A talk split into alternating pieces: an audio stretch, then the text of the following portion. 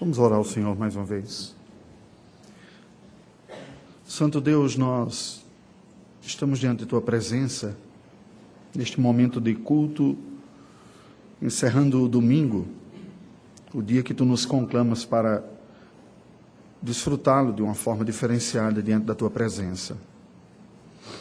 Nós queremos te render graças pelo privilégio do descanso das nossas atividades ordinárias neste dia, quando o nosso corpo e a nossa mente podem relaxar e assim estarmos de uma forma mais apropriada, voltados com atenção especial e dedicada para o Senhor. Encerramos este domingo neste momento de adoração, Senhor. Muitas vezes nos sentimos inadequados Entendemos o alto privilégio que é estarmos diante de Ti, de sermos aceitos por Ti através da obra do Teu Filho Jesus, que nos acolhe, nos recebe, tanto a nós quanto ao nosso culto e adoração. Mas, Senhor, nós continuamos sendo dependentes do Senhor em tudo aquilo que fazemos, inclusive nesse ato de adoração. Eu peço a Deus a tua graça nós pedimos a Ti a graça da iluminação do Teu Espírito, para que Tu fales conosco, ó Deus, a despeito de nós mesmos. Não leve em consideração as falhas que nós temos, nós já as confessamos, pedimos o Teu perdão. Percebemos pela Tua palavra e pelo Teu Espírito que somos por Ti sondados. E és Tu mesmo quem revelas pela Tua palavra muitas das nossas incoerências. Nós precisamos da tua graça. Não leva em consideração, pelo contrário, considera para a nossa transformação, edificação, o teu favor e a tua graça. Em nome de Jesus nós oramos agradecidos. Amém, Senhor Deus. Amém.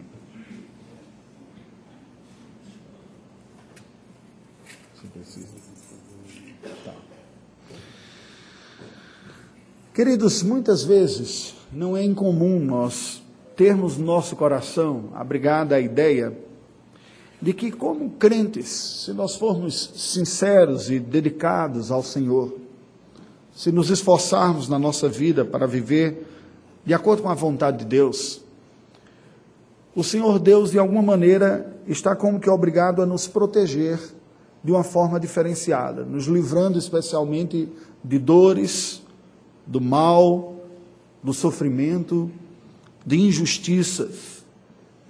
Mas não é incomum nós experimentarmos um revés da própria vida, como se a vida nos puxasse um tapete.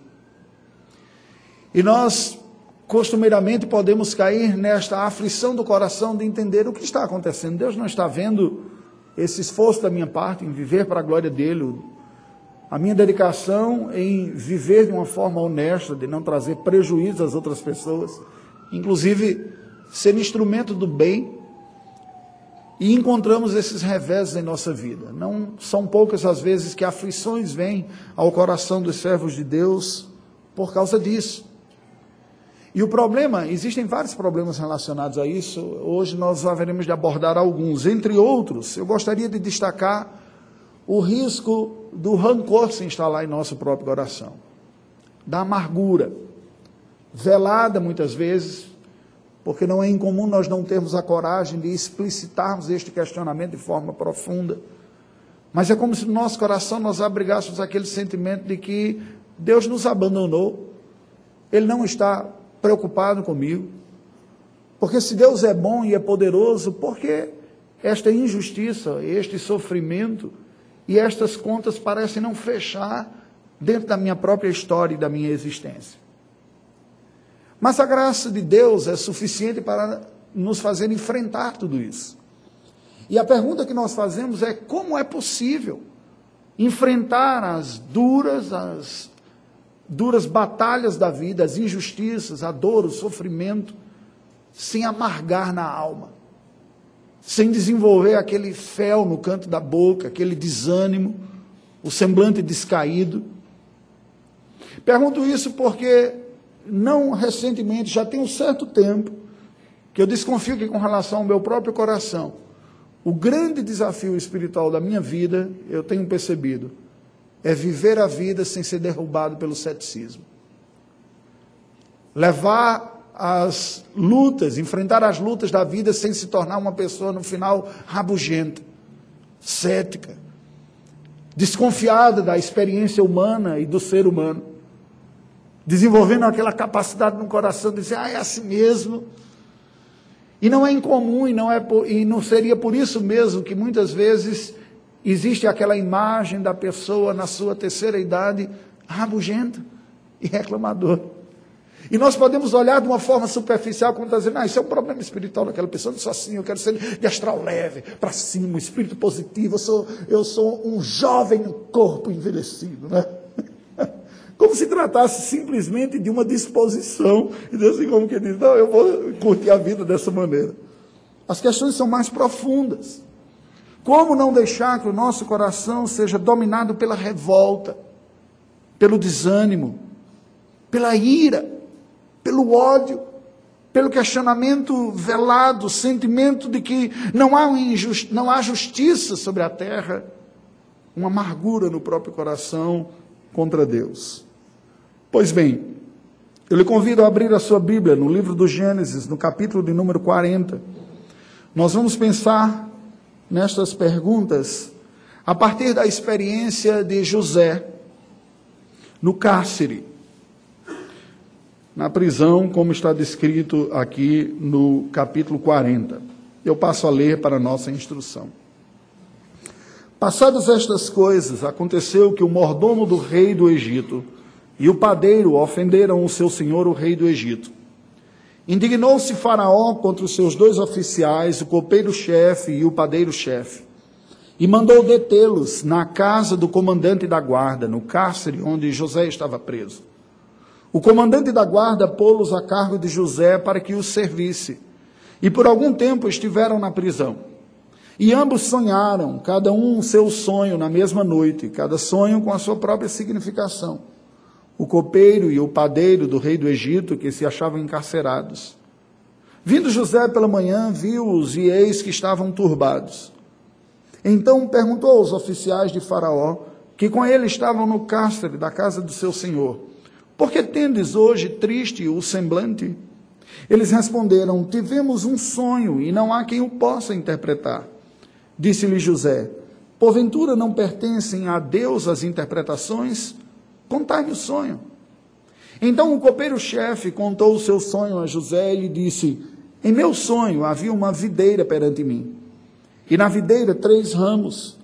Ao brotar a vide havia flores, e os seus cachos produziam uvas maduras. O copo de Faraó estava na minha mão. Tomei as uvas e as espremi no copo de Faraó e o dei na própria mão de Faraó. Então lhe disse José: Esta é a sua interpretação. Os três ramos são três dias. Dentro ainda de três dias, Faraó te reabilitará e te reintegrará no teu cargo, e tu lhe darás o copo na própria mão dele, segundo o costume antigo, quando lhe eras copeiro. Porém, lembra-te de mim quando tudo te correr bem. E rogo-te que sejas bondoso para comigo e faças menção de mim a Faraó e me faças sair desta casa. Porque de fato fui roubado da terra dos hebreus. E aqui nada fiz para que me pusessem nesta masmorra. Vendo o padeiro-chefe que a interpretação era boa, disse a José: Eu também sonhei. E eis que três cestos de pão alvo me estavam sobre a cabeça. E no cesto mais alto havia de todos os manjares de Faraó arte de padeiro. E as aves os comiam do cesto na minha cabeça. Então lhe disse José: A interpretação é esta: os três cestos são três dias. Dentro ainda de três dias, Faraó te tirará fora a cabeça e te pendurará no madeiro, e as aves te comerão as carnes. No terceiro dia, que era aniversário do nascimento de Faraó, Deu este um banquete a todos os seus servos, e no meio destes reabilitou o copeiro-chefe e condenou o padeiro-chefe. Ao copeiro-chefe reintegrou no seu cargo, no qual dava o copo na mão de Faraó. Mas ao padeiro-chefe enforcou, como José havia interpretado. O copeiro-chefe, todavia, não se lembrou de José, porém dele se esqueceu. O que nós temos aqui nesta passagem? Nós experimentamos aqueles, vemos José experimentando aqueles dias mais tenebrosos da sua vida. Na sua própria fala, nós percebemos a consciência que ele tem de que ele está experimentando um caso típico de injustiça. Fui tirado da minha família, roubado e posto aqui nesse cárcere sem nenhum mal ter feito. A sua fala aos que estão presos com ele demonstra claramente a consciência que ele próprio tem de que diz, eu não tenho uma culpa para estar aqui, e o seu desejo de ver a oportunidade de sair, de livrar-se dessa situação. O que nos mostra, de uma forma bem saudável, que José, embora não soubesse como, nem quando aquilo se desenvolveria para o fim, tinha aquela noção saudável de que as coisas podem ser diferentes. Mas como nutrir isso dentro do seu próprio coração? Ele está preso e na prisão serve quando chegam estes dois personagens, o padeiro-chefe e o copeiro-chefe, que foram condenados e passam a viver lá junto de José. Eram figuras extremamente importantes nos reinados antigos, desde no Faraó, nos tempos de José, como em muitos reinos medievais. Precisavam ser cargos de confiança, porque em monarquias golpes de Estado e tentativas de assassinato viriam precisamente através daquelas pessoas que tinham acesso direto ao monarca. E o envenenamento pelo alimento ou pela bebida era uma das formas mais comuns de se prover um assassinato discreto sem que fosse publicamente tido como um assassino. Então estas figuras eram figuras-chave, figuras de confiança, e não poucas vezes eram até mesmo conselheiros reais, como nós vemos o caso de Neemias também. Bem, a verdade é que José está diante daquela situação. E naquela situação nós olhamos para a vida deste jovem e pensamos, o que capacitou o jovem José para enfrentar tamanha, tamanha dor e injustiça, tamanho sofrimento em sua vida com leveza de alma, com doçura, não se deixar abater, não perder a fé, não chutar o pau da barraca, como se diz. É, já que não existe lógica nem existe injustiça, então seja o que for, né? me rebelarei de diversas maneiras, nem cair num pessimismo crônico e agudo que viesse a desembocar numa depressão lá dentro da sua prisão. Bem, vejamos como isso ocorreu. Nós vamos procurar responder, portanto, a pergunta de como manter a doçura na alma diante das lutas da nossa própria existência. E eu proponho que nós sigamos o que José está dizendo, o fez a partir de três blocos que o texto naturalmente nos apresenta. O primeiro vai do verso 1 ao verso número 8. Como é que nós podemos produzir essa doçura no meio da amargura da vida? Em primeiro lugar, através de serviços quebrantadores. Preste atenção como o texto sagrado nos apresenta esta realidade. Nos versos de 1 a 4, nós vemos o padeiro-chefe e o copeiro-chefe de Faraó condenados à prisão onde José está. Eles descem aquele lugar há uma denúncia de uma, de uma conspiração e eles são postos, detidos pelo comandante da guarda no cárcere, diz o versículo número 3, onde José estava preso. E o verso número 4 nos diz que o comandante da guarda pô-los a cargo de José para que o servisse e por algum tempo estiveram na prisão. Olha para a vida deste homem. Condenado injustamente, sob uma falsa acusação, escravizado, tendo perdido a sua liberdade, agora na prisão ele serve. Serve a tal ponto de se destacar e de ser tido pelo carcereiro como um auxiliar seu. E quando aquelas figuras, que eram figuras importantes da realeza egípcia, lá descem sob uma certa suspeita, ainda não se tinha certeza, estavam debaixo de uma suspeição e são retidos, o carcereiro entrega, os entrega para serem servidos por José. José então serve estes homens.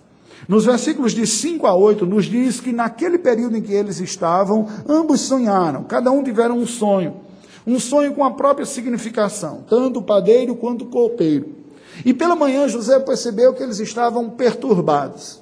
Aqui não se trata simplesmente de um sonho como todos nós temos. O sonho faz parte da experiência humana. Segundo as teorias psicológicas aí, é a forma do nosso inconsciente lidar com todas as informações que estão acumuladas na nossa psique.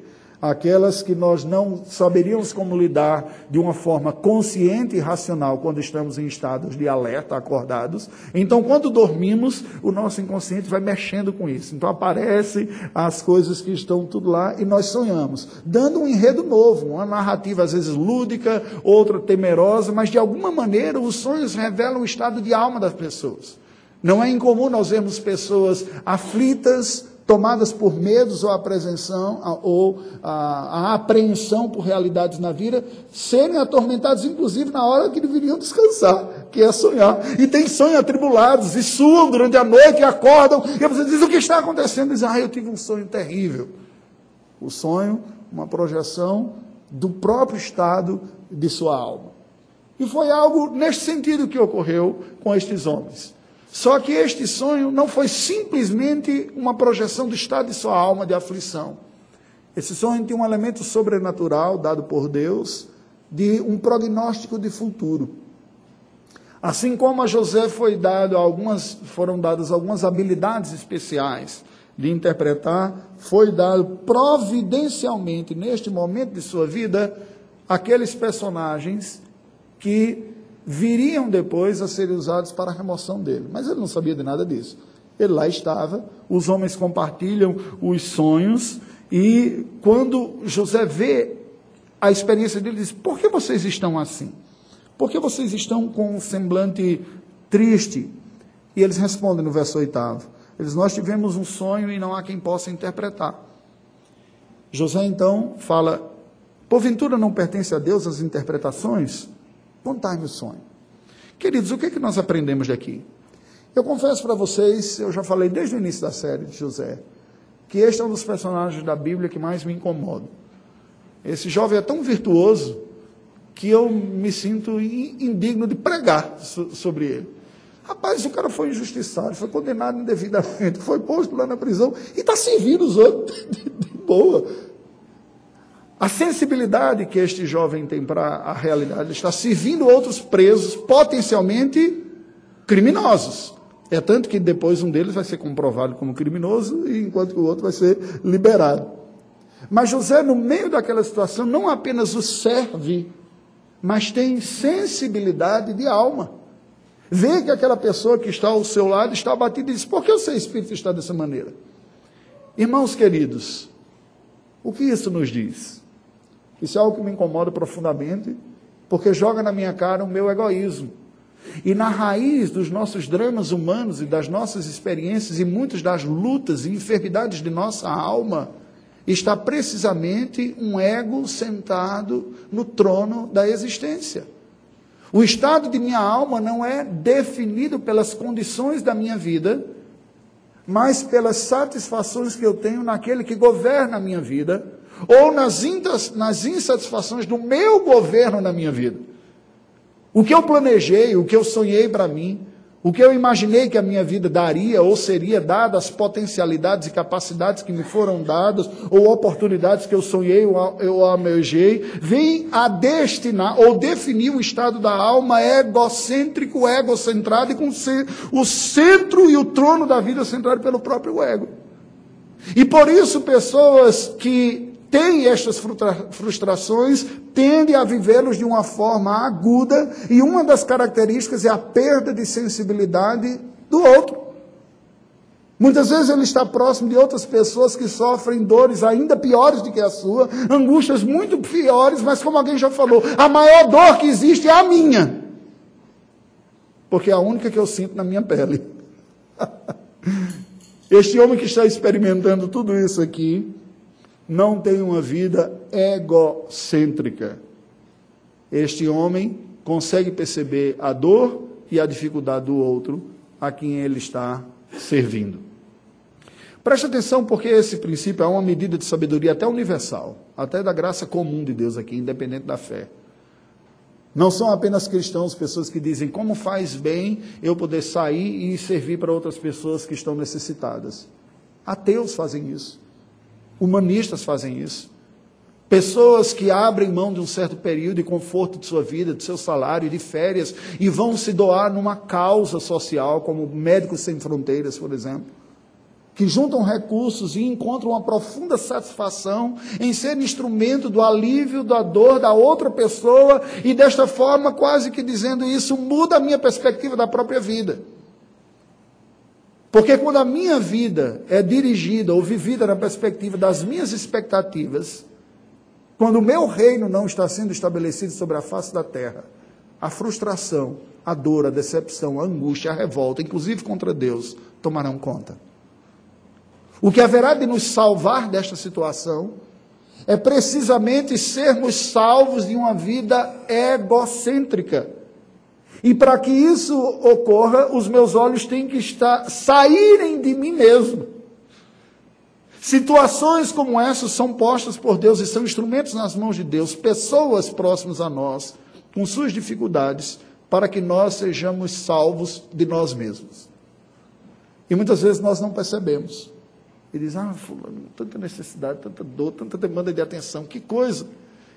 E muitas vezes não percebemos que é Deus nos chamando para ter os olhos tirados de nós mesmos e para o outro, e assim desistirmos de uma vida centrada no próprio ego. Como que nós haveremos de produzir doçura no meio da amargura da vida?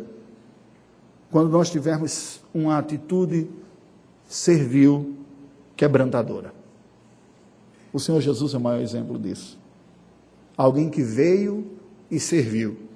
Alguém que tinha uma profunda consciência de quem ele era como filho de Deus, da sua missão, que era resgatar a humanidade caída, e cujo olhar e cujo propósito não estava voltado para si mesmo, mas para a glória de Deus, pensando naqueles que ele veio resgatar.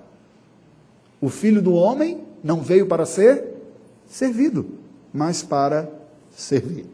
Segunda atitude, que nos capacitará a enfrentar as amarguras da vida, produzindo doçura. Estão descritas no verso 9 ao 19. Nós seremos capacitados por Deus a produzirmos doçura na amargura da vida, através da consciência da mordomia dos nossos dons. Veja o que nós lemos aqui nos versículos seguintes. José ouve e interpreta o sonho do copeiro primeiro entendendo que Deus lhe daria restauração do cargo.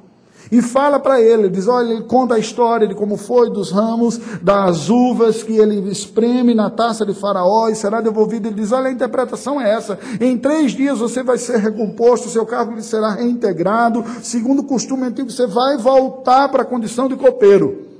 E ele enxerga naquela condição, ele diz, pode ser que aqui seja a oportunidade para mim. Então veja que este homem, ele tem um senso de serviço, mas também um senso de oportunidade. Está ligado o que está acontecendo. Pode ser que seja. E no versículo 14 ele diz: Lembra-te de mim quando tudo te correr bem, e rogo-te que seja bondoso comigo, faças menção de mim ao faraó e me faça sair desta casa.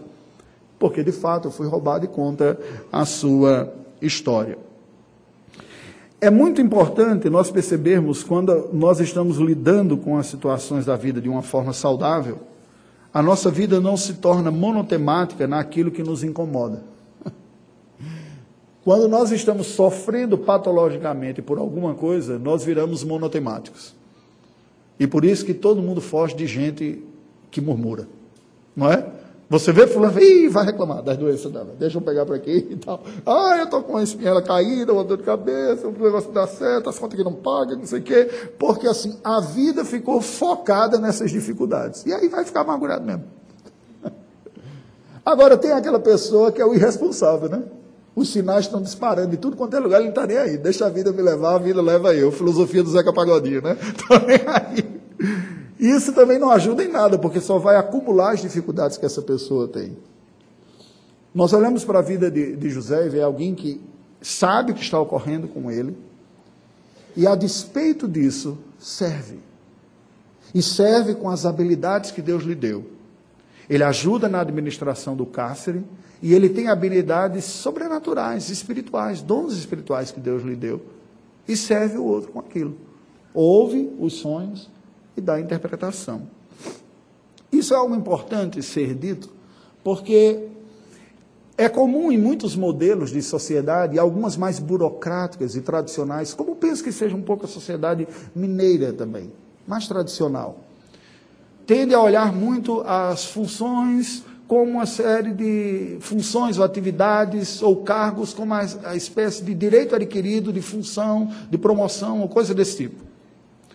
E aí você pode perder aquela noção de que você tem competências a serem desenvolvidas e que o progresso da sua vida não é definido propriamente por um plano de carreira de um órgão superior, de gestor da sua vida. O seu serviço é definido pelas suas habilidades e oportunidades que a providência divina dá independente de você ser promovido ou não, reconhecido ou não, passar para um quartil superior, ter um aumento salarial ou coisa desse tipo. Eu não estou entrando aqui no mérito da questão do direito devido e do devido remunera, remuneração né, que você vem a ter pelo seu trabalho. Não é este o ponto. A questão aqui não é trabalhista nesse sentido, embora a nova geração esteja bem atenta a isso também. Por isso que há um trânsito maior de trabalho na nova geração do que na geração anterior. As pessoas sabem o seu valor de mercado também e sabem se posicionar e não há nada de errado com isso. O que eu gostaria de destacar é que os trabalhos não têm a ver propriamente com as condições estruturais que você ocupa, mas tem a ver com as oportunidades e potências e capacitações que Deus lhe deu para fazer. Alguém poderia ficar profundamente desmotivado a servir no caso. Eu não nasci para ficar servindo na prisão, não. Eu já estou aqui injusto, não foi nada. Então você se para lá. Põe outra pessoa para limpar os dejetos aí, põe outra ver, não vou fazer nada. Estou aqui, estou injusto. Fica aí, ó. Fazer greve de fome. Né? José não fez isso. Ele consegue, como se diz no ditado popular, tomar o limão que a vida lhe dá e transformar numa limonada. Né? Ele pega aquilo, serve ao Senhor e serve estas pessoas com aquilo que tem. Deixa eu fazer uma pergunta. Você tem consciência das capacitações que Deus lhe deu das habilidades que você tem desenvolvido, das potencialidades que a providência divina colocou sobre a sua vida. Isso é muito importante. Eu tenho conversado com alguns jovens no gabinete pastoral, em aconselhamento e em palavras públicas também. E para alguns eu tenho dito algo que para mim é muito claro. E diz: Deus, em Sua providência, entregou para vocês recursos e oportunidades muito maiores e melhores do que eu tinha na sua idade, na sua condição. O que você está fazendo com eles? Estes recursos e essas oportunidades não podem ser vistos como maneira de catapultar o meu reino pessoal e a realização dos meus sonhos terrenos, porque nós somos chamados para construir o reino de Deus.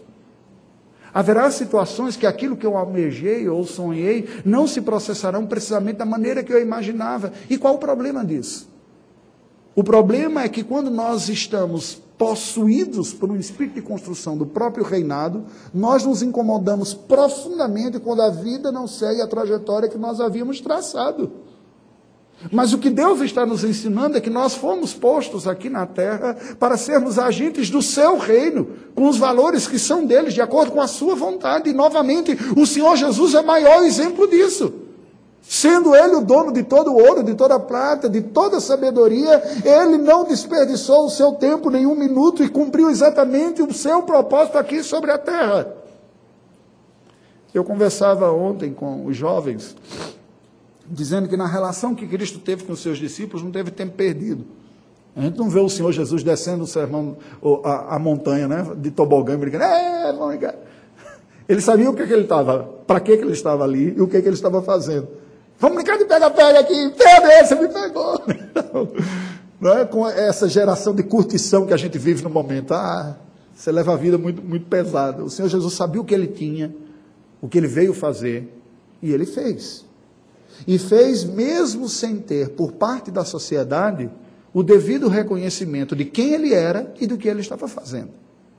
O que o capacitou a enfrentar tudo isso e cumprir? Uma clara e absoluta percepção do que Deus queria da vida dele, independente disso ser percebido pelos outros ou não. Isso nos ensina a teologia da mordomia e da competência. Jovens, adultos, todos que aqui estão. Como você tem administrado os recursos que a providência divina tem dado para a sua vida? Você os tem instrumentalizado para o seu próprio benefício, no sentido de que é tão somente a construção dos seus sonhos que estão sendo levados em consideração. E por isso a frustração quando alguns deles não vierem, ou o engajamento excessivo, Ou você tem procurado servir independente do benefício imediato que isso possa lhe dar?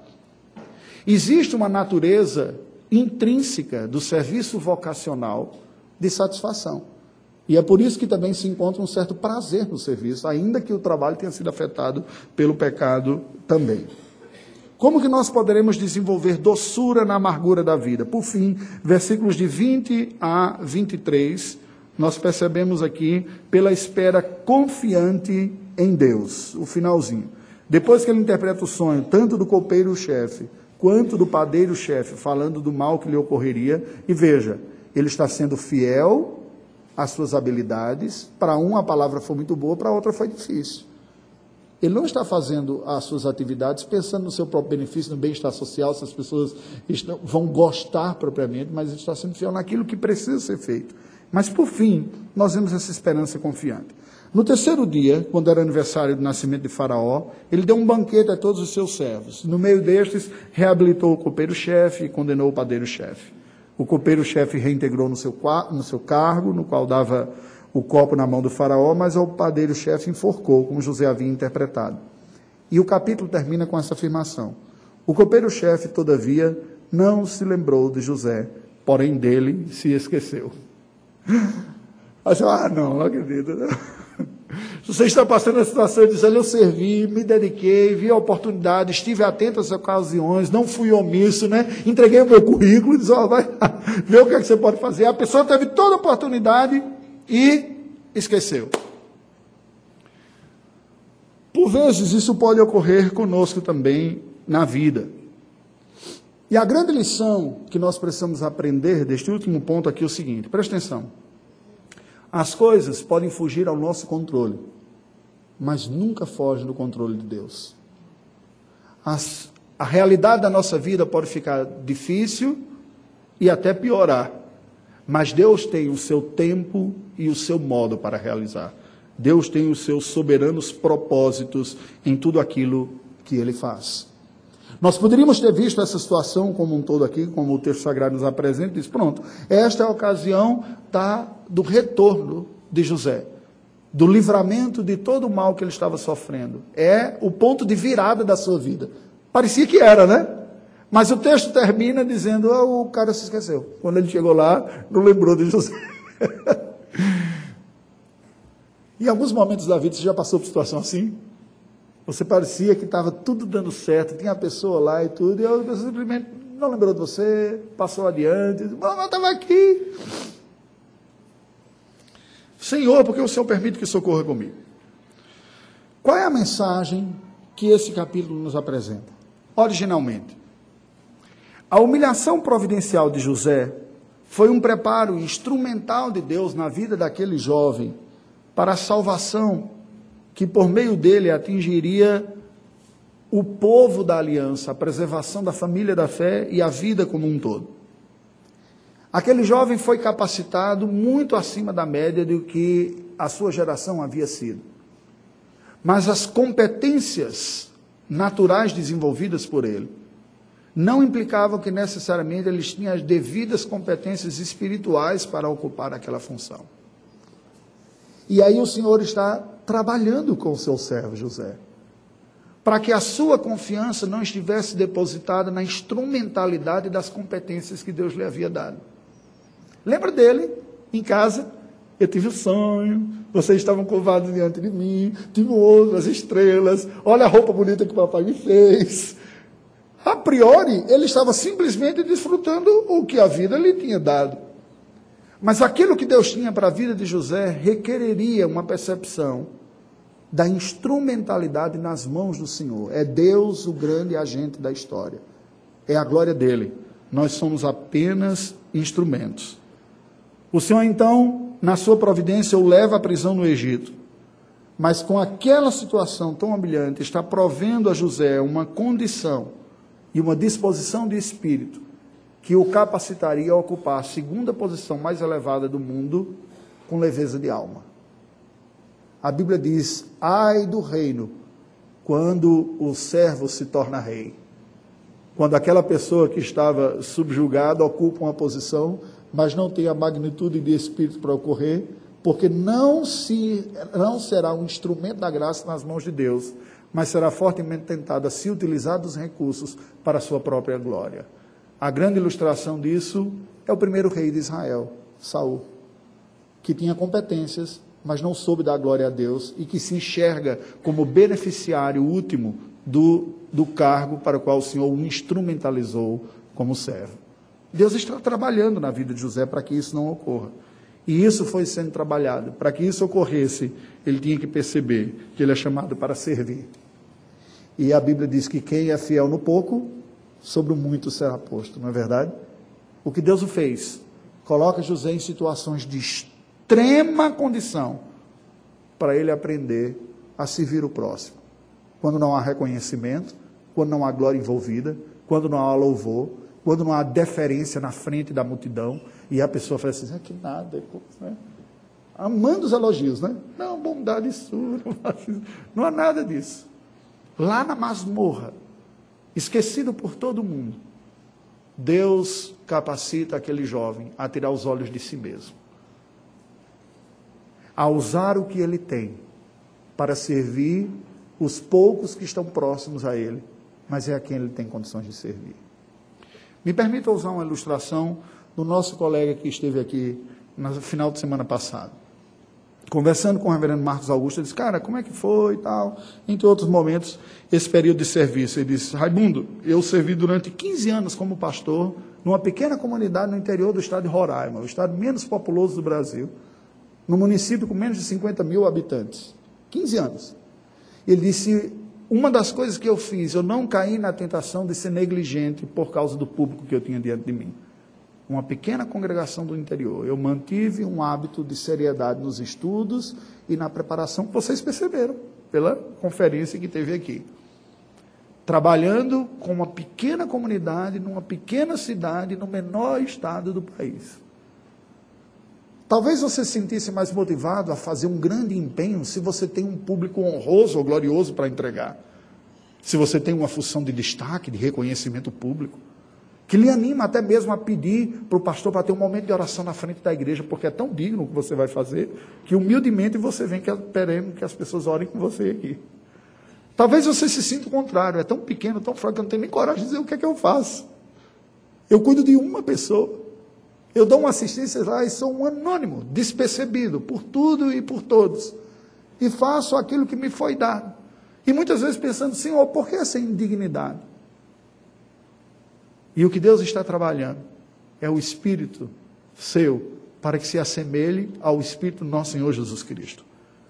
O grande recado desse texto para nós é o seguinte: preste atenção.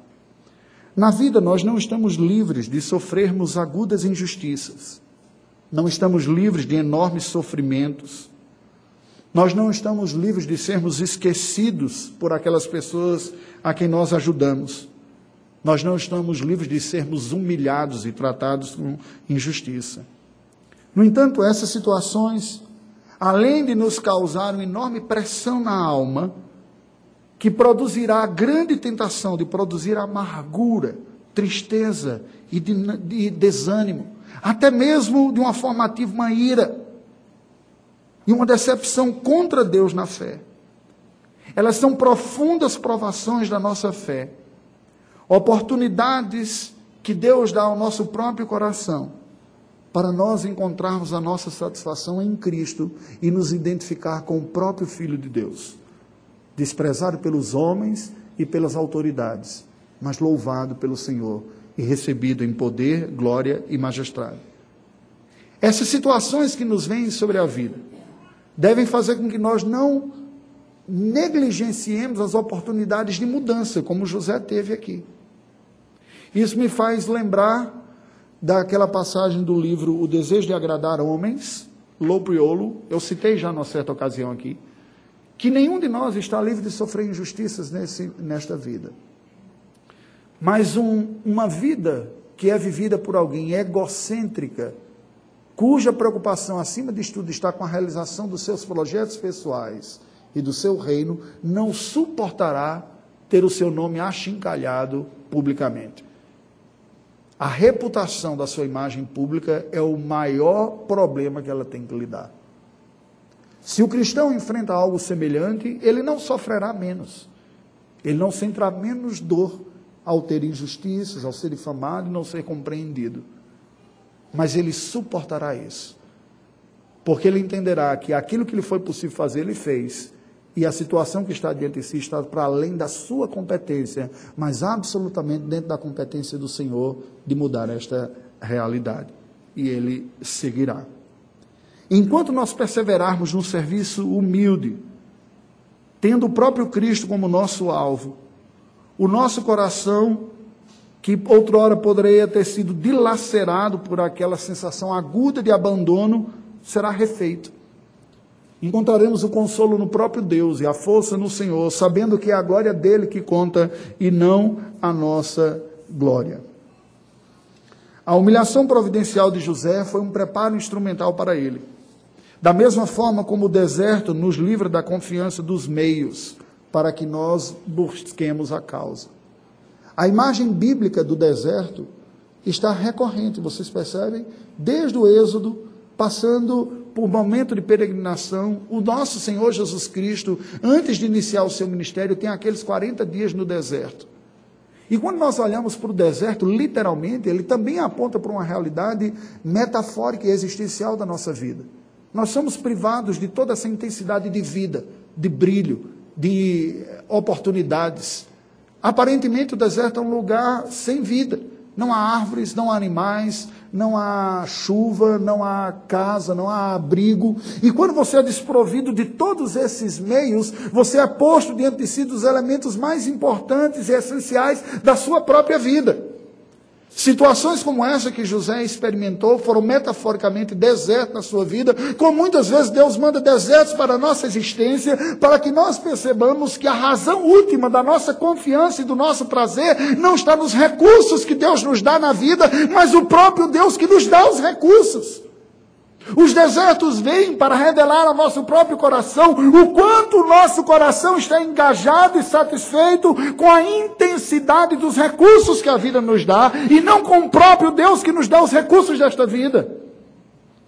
Quando Deus nos tira todos estes recursos, o que sobrará é a evidência de quanto o nosso coração tem satisfação em Deus mesmo, ou quanto nós estamos instrumentalizando Deus para encontrar a satisfação dos nossos próprios sonhos e a realização daquilo que nós temos dentro de nós. A amargura, a queixa, a dificuldade são revelações de um estado de alma que diz: Senhor, o que me interessa de tua parte é o que tu tens para me dar. Não é o Senhor o maior amor da minha vida, o maior prazer, nem a maior riqueza. E por isso que isto é uma benção. Na vida, nós não só não estamos livres dessas dificuldades de dor e sofrimento, mas Deus nos mandará isso para revelar o que domina o nosso coração. E preste atenção aqui, eu vou dar dois alertas finais. Nós podemos incorrer no erro do utilitarismo, de medir a nossa própria vida pela nossa instrumentalidade. Eu acho isso muito interessante, porque conversando com algumas pessoas aqui na igreja, eu cheguei a dizer, como você está? E a pessoa diz, ah, eu estou com a semana muito atarefada, eu fiz isso, fazer isso, naquilo lá na igreja. Eu disse, deixa eu, vou repetir a pergunta. Como você está? e a pessoa sai na evasiva, ela não fala como ele está. Por quê? É muito mais fácil nós nos apresentarmos com aquilo que nós produzimos. As pessoas nos avaliarão por aquilo que nós estamos produzindo. Nós somos tentados a mostrar produtividade para os outros. Ao ponto da gente nem conseguir mais responder a pergunta: como você está? Como eu estou? Estou cansado, mas estou animado para adorar a Deus aqui. estou feliz pelo que Deus está fazendo na minha vida, mas confuso com algumas coisas que eu ainda não estou entendendo. Isso é como você está. Quando nós nos medimos pelo utilitarismo, uma crise profunda se dá, porque é como a gente diz: o que, é que eu tenho para mostrar que seja digno diante de Deus e diante dos homens? E eu vou lhe dizer: nada. o que nós temos para apresentar que nos torna dignos diante de Deus e diante dos homens é o que Cristo fez por nós. Mas o segundo ponto é mais grave. Estas coisas podem revelar a idolatria do nosso coração. Quando nós valorizamos mais as competências que Deus nos deu os sonhos que nós abrigamos, do que o Senhor como grande valor da nossa vida. Uma das coisas que eu lamento ainda no seio da nossa sociedade, da nossa cultura, é que é típico a nós, diferente de alguns países mais desenvolvidos, fazermos uma avaliação muito cruel das pessoas pelo nível da qualificação profissional que ela tem. Algumas profissões são nobres e outras não são. Algumas funções são respeitadas e outras não. Países mais desenvolvidos, isso é menos intenso assim. Há um conceito, um efeito colateral até da própria reforma protestante, de que a dignidade não está na graduação ou da natureza do serviço, mas da legitimidade da função que é feita. Há uma necessidade legítima de algumas coisas e isso tem. E nós temos que tomar cuidado com isso. Por fim, concluindo, meus queridos, nós podemos dizer aqui: quanto mais focados nós estivermos nas recompensas dos nossos serviços e menos na glória de Deus, mais amargurados, revoltados, insatisfeitos e indispostos a servir na vida nós estaremos quando a vida não nos dá a recompensa que nós imaginávamos que ela deveria nos dar. Deus, por amor da nossa alma e para a sua própria glória, nos provará com duras situações de injustiça, exploração e humilhação para produzir em nós um poder de reação que o mundo não conhece. De dizer o que me faz servir não é a busca egoísta do reconhecimento, mas a busca da glória de Deus. Convém que ele cresça e que eu diminua.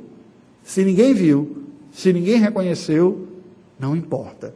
Eu sei que o que eu fiz, para quem eu fiz e como eu fiz, isso é o que importa. Deixa eu dizer uma coisa para você. Naturalmente, nós não somos competentes para enfrentar esta realidade ou para desenvolver isso. Nós necessitamos da graça do Senhor. E aí eu termino dando o exemplo de três personagens aqui. Moisés, educado como filho da filha de Faraó, a melhor educação do mundo. Aquela pessoa que Deus havia escolhido para libertar toda a nação de Israel da escravidão do Egito.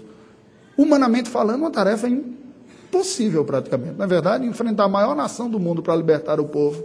Este homem foi capacitado, foi qualificado, tinha no seu coração a certeza de que Deus o queria. Quando Estevão prega em Atos, ele diz: ele sabia que Deus o tinha separado para isso. Mas quando ele enfrenta aquelas dificuldades, ele tem medo e foge. Ele olhava para as suas competências e confiava nelas para fazer aquilo. E Deus falou: Você ainda não está preparado para o que eu vou fazer. Não tem coisa pior do que um líder empoderado e presunçoso. Especialmente se for religioso. Vai ser um tirano. Deus me livre disso. Prefiro ser esmagado pelo Senhor do que virar esse traste. E Deus esmaga mesmo, para nos livrar. O que, que Deus fez com Moisés? Ele sai e vai lá para o deserto de Midian. Casa com Zipra e vai cuidar de ovelhinha durante 40 anos. Eu não sei você, mas eu olho para aquela história e falo, ai, que agonia, que agonia. Imagina a aflição de estar nesse homem. Eu sei o que eu tenho, eu sei a minha formação, o que Deus tem para a minha vida, mas não deu certo, eu estou aqui cuidando de ovelhinha. Bé, vem cá, ovelhinha, deixa eu cuidar de. Bé, ele, 40 anos. Até que ele já tinha desistido daquela ideia, de alguma maneira, a sua vida ficou, aí Deus chega e fala, ô, está na hora. Alguém já falou que Moisés ficou durante 40 anos pensando que era alguém. Passou mais 40 anos para aprender que ele não era ninguém para nos últimos 40 anos ser usado por alguém que usa gente que confia nele. Um outro exemplo, Saulo de Tarso, o maior teólogo do Novo Testamento, do cristianismo, rabino com excelente formação, cosmopolita, multicultural, judeu, criado numa cidade romana, com cidadania romana, seria mais do que o green card hoje aqui. Então, alguém que tinha os maiores benefícios que alguém poderia ter começa a pregar o evangelho de Damasco, vai para Jerusalém, fala também, a igreja diz: Não, você dá muito trabalho, vai para Taço, vaza. E ele volta para lá e vai lá para Taço, a igreja não o reconhece. e durante 14 anos ele fica fazendo tenda. E novamente olha para aquilo e diz: Ai, que agonia! Eu não sei, eu não aguentaria esse negócio. Deus fica, olha, atendi, estou fazendo atendinha aqui. Eu sei o que Deus tem para a minha vida. Na conversão, Deus já disse: Olha, você vai ser testemunha perante reis, em Roma, para os gentios, e levar. E ninguém viu aquilo, ele sofrendo terrivelmente. Mas por quê? O que Deus estava fazendo, tanto na vida de um quanto na vida do outro, foi capacitando a perceber que não é ele, não é um instrumento, não são as potencialidades do que Deus dá que torna a coisa feita. Isso por um lado.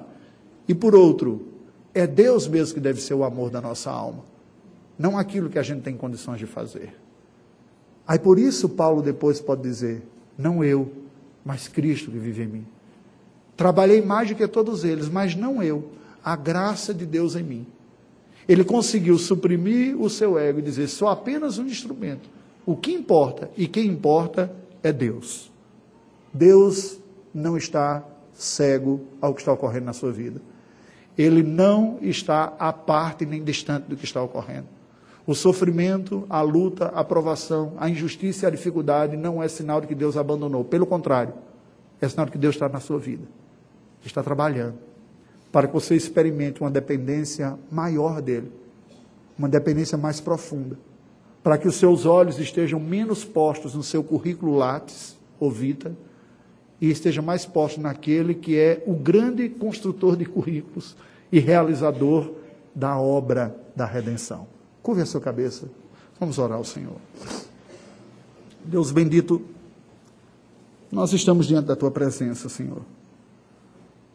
Reconhecemos humildemente diante de ti a nossa limitação e até mesmo a nossa incapacidade natural de olhar para as lutas da vida com leveza e com graça.